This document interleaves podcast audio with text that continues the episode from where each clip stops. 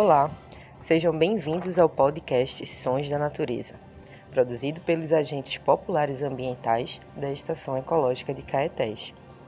A produção deste podcast faz parte do projeto de formação de agentes populares ambientais da Estação Ecológica de Caetés, que é desenvolvida pela Associação Águas do Nordeste e realizado pela Estação Ecológica de Caetés, a Agência Estadual do Meio Ambiente e a Secretaria Estadual de Meio Ambiente e Sustentabilidade.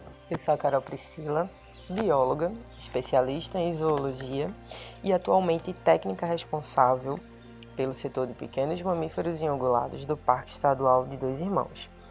E neste momento eu vou conversar com Yuri Marinho Valença, também biólogo, mestre em biologia animal pela UFPE, coordenador do Centro de Triagem de Animais Silvestres, o CETAS Tangará, da Agência Estadual de Meio Ambiente de Pernambuco.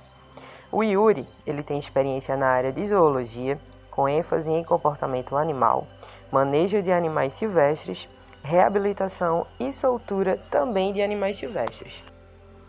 Oi Yuri, tudo bom? Obrigada por aceitar o nosso convite. Yuri, é, você poderia explicar para gente o que são animais silvestres e quais as diferenças entre animais silvestres, domésticos e exóticos? Olá, Carol. É um grande prazer estar aqui com vocês, participando desse podcast. É imenso prazer o convite, agradeço a todos os envolvidos e parabenizo também a iniciativa, né? Iniciativa muito válida. E respondendo a sua pergunta, né? Animais silvestres nada mais é do que os animais que têm é, sua vida ou parte de sua vida em território brasileiro, ou seja, aqueles animais que vivem no Brasil ou aqueles que vêm eventualmente para migrar, se alimentar, ou seja, que a gente chama de animais migratórios, também são considerados animais silvestres, né? Já animais é, exóticos, que a gente pode assim falar, são animais que não são da nossa fauna, na fauna brasileira, são animais da fauna é, nativa de outros países, certo?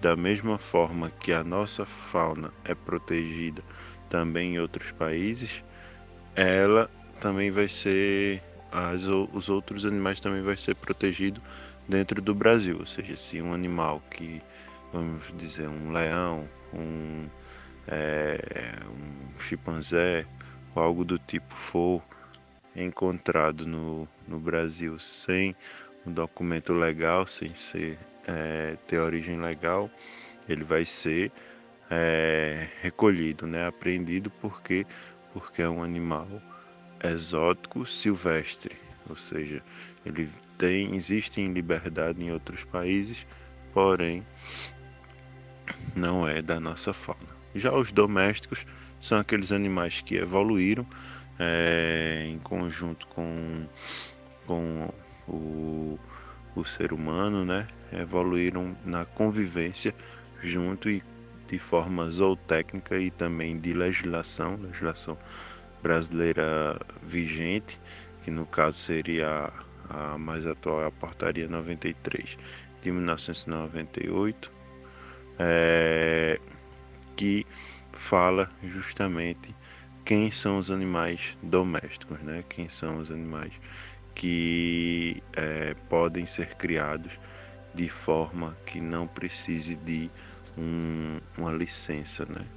Ou seja, gato, é, cachorro, galinha, é, periquito australiano, certo? É, cavalo, e aí por aí vai. Então, assim, esses animais não precisam ter licença para criar, porém, não estão protegidos da mesma forma sobre as questões de maus tratos. Vender ou criar um animal silvestre, Yuri, pode ser considerado um crime? Sim, com certeza. Vender ou criar um animal silvestre sem é, origem legal, sem documento legal daquele animal, ele pode ser sim um crime. Ou seja, animais que não têm origem legal, que não são de criadouros é, oficiais licenciados para tal atividade, ou seja, atividade de vender a fauna nativa brasileira via é, formato de, da, da legislação vigente brasileira. É crime, é, é multa de 500 a 5 mil reais e é, detenção de seis meses a um ano. Infelizmente, o tráfico de animais é uma realidade bem comum em nosso país, né, Yuri? Mas vamos para a próxima pergunta. Quais os riscos que um animal silvestre sofre ao ser colocado em cativeiro para a criação? E que riscos pessoas que criam animais silvestres podem correr? Pois é, o tráfico ainda é uma luta dura, né? Que a gente ainda no Brasil ainda vem perdendo essa luta. A gente não consegue ainda controlar esse esse ato ilícito, né?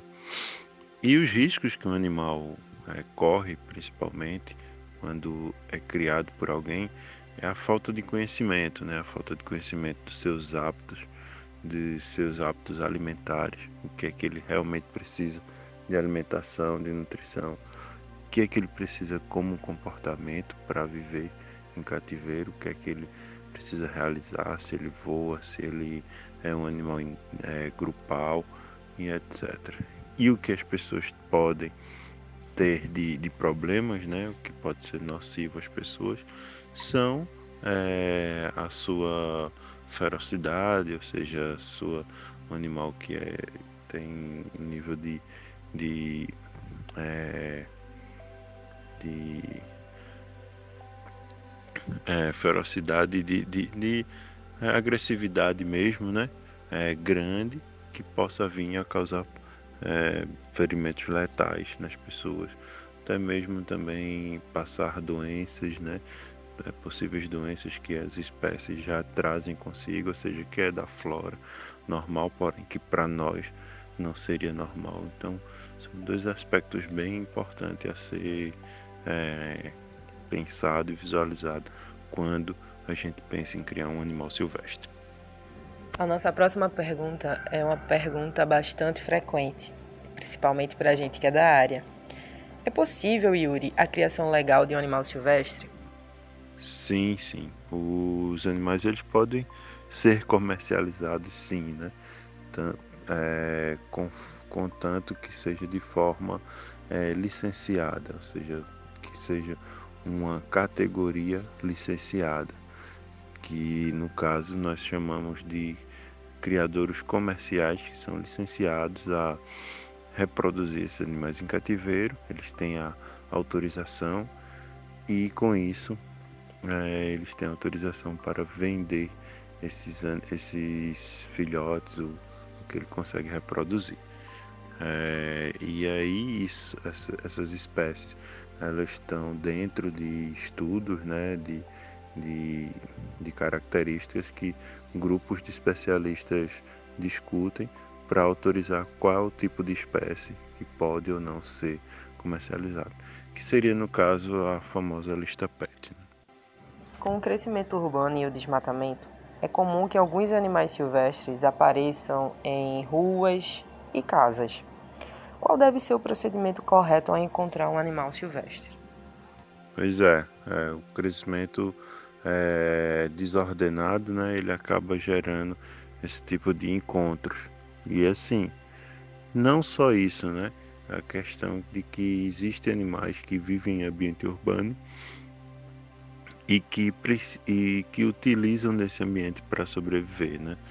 para viver, para realizar seus, seus atos. Ou seja, hoje em dia existem animais que são dependentes desse meio para sua sobrevivência.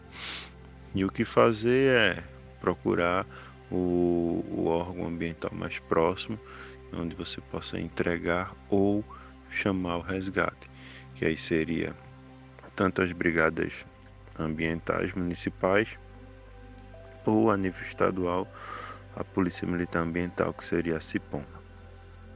Yuri, é, digamos que um criador espontaneamente decide entregar um animal silvestre, como ele deve fazer?